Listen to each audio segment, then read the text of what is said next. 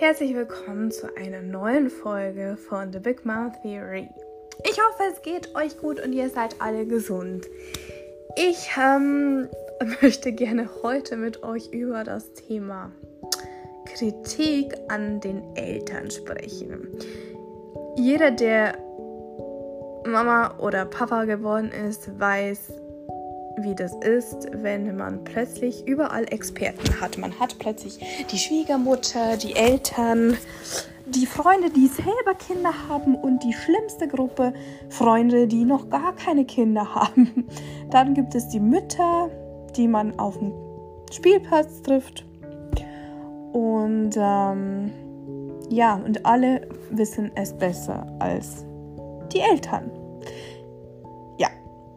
in letzter Zeit ist es bei uns wieder öfters der Fall gewesen, weil die liebe Tara, unser Kind, äh, nicht allein in ihrem Bett schlafen will.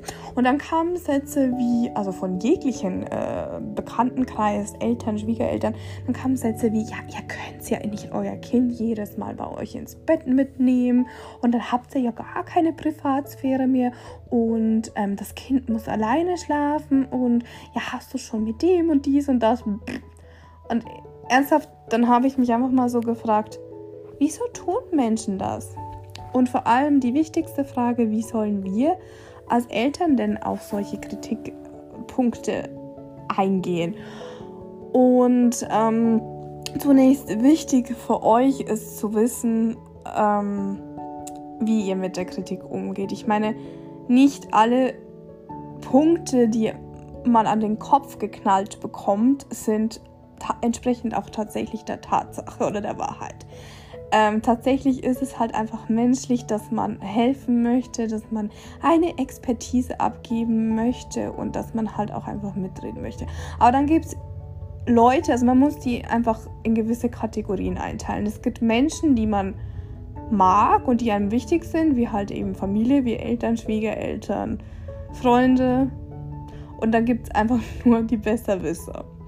Dann gibt es so Mamis, die sagen so, aber mein Kind kann das also schon oder so.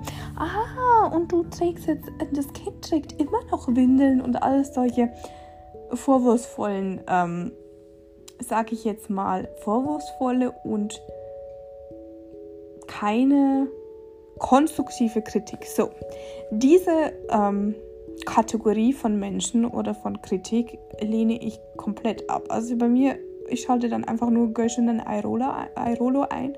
Also sprich, ich mache dann Durchzug und mache einfach mal, einfach, höre gar nicht mehr zu. Weil diese Menschen, die sind, ähm, naja, unzufrieden mit sich selbst. Sage ich jetzt mal. Das ist einfach nur eine vage Behauptung meinerseits. Weil wieso sollte man immer bei den anderen Menschen schauen, wie die es machen?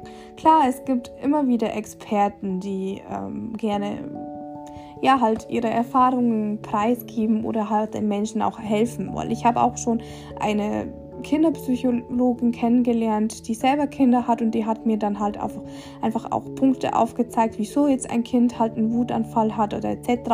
Aber die hat mir dann nicht gesagt, du musst, du musst, du musst, und wie, wie, wie, die hat mich dann sozusagen nicht an den Pranger gestellt, sondern die hat mit mir konstruktiv über dieses Thema gesprochen.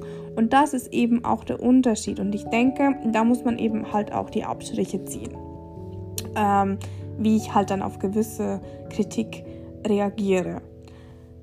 Dann ist es so, wie reagiere, also eben, wir haben jetzt diese eine Kategorie von Menschen, die uns eigentlich nicht wichtig sind, die können wir gekonnt ignorieren, außer es ist jetzt konstruktive Kritik. Soweit, so gut. Jetzt kommt aber meiner Meinung nach eben halt auch das Schwierigste, wenn Kritik aus den, sage ich jetzt mal, aus den eigenen Reihen kommt. Also ich hatte schon mal dieses ähm, tolle Gespräch mit meiner Mutter, die halt einfach auch nur helfen will. Ähm, von wegen eben, ja, ich muss das Kind mal schreien lassen und es muss alleine schlafen und ah, ja, und ich meine, es ist schon als Eltern an sich nicht einfach, weil man manchmal in Beziehungs-, äh, Erziehungsfragen nicht ähm, gleich tickt und dann kommt halt noch jemand aus der Familie, der es besser weiß. Deshalb ist es einfach so, ich kann euch nur gewisse, ja, ich kann euch die Tipps geben, die mir geholfen haben, erstmal die ganze Kritik anzunehmen, dann die sacken zu lassen und zu sagen, okay, danke für den Tipp oder ja, oder zu fragen, wenn halt ein Kritikpunkt kommt, äh, wenn jemand sagt, ja, wie, die schläft immer noch nicht durch, dann sage ich halt, ja, und hast du vielleicht einen Tipp für mich? Weil, wenn ihr sobald ihr mit einer Gegenfrage kontert, dann sind die so, hä, wisst ihr? Und dann kommt meistens eh gar nichts mehr. Ja, ich will, weiß ja nicht und ich wollte ja nur helfen, kommt dann meistens. Also eben, wenn jetzt zum Beispiel meine Mutter oder meine Schwiegermutter was sagt, dann lache ich meistens, weil ich äh, dann, das, ich nehme es schon ernst, aber ich weiß ja, sie wollen nur helfen und sage dann, schau, es ist unser Kind, wir machen das schon richtig, ähm, aber danke, dass du dich da besorgen magst und dass du dich besorgst. Oder ja, dass du dich da halt auch bemühst drum und so. Weil dann wissen sie, okay, ähm, sie nimmt mich ernst, sie hat die Kritik angenommen und wenn es jetzt mal halt wirklich was Konstruktives ist, weil meine Mutter hat ja halt einfach die Erfahrung, sie hat uns Kinder großgezogen, aber halt auch zu einer anderen Zeit. Äh, wenn sie jetzt zum Beispiel sagt, ja, mach doch den Babybrei selber, dann habe ich mir auch schon überlegt, ja, könnte ich ja selber machen. Habe ich dann auch angenommen und habe den selber gemacht. Ähm, oder das Thema mit den Stoffwindeln hat sie mir dann auch ausreden wollen, weil sie gesagt hat, ja, ich bin nicht klar damit gekommen. Dann habe ich zu ihr aber dann gleich gesagt, gekontert, ja, aber das bedeutet nicht, dass ich damit nicht klarkomme. Punkt. Und ich will es jetzt so machen. Also einfach klar auf euch, eurem Standpunkt beharren und einfach wissen, mögt ihr jetzt diese Person, die diese Kritik abgegeben habt, ist euch diese Kritik wichtig? Nehmt ihr euch die zu Herzen?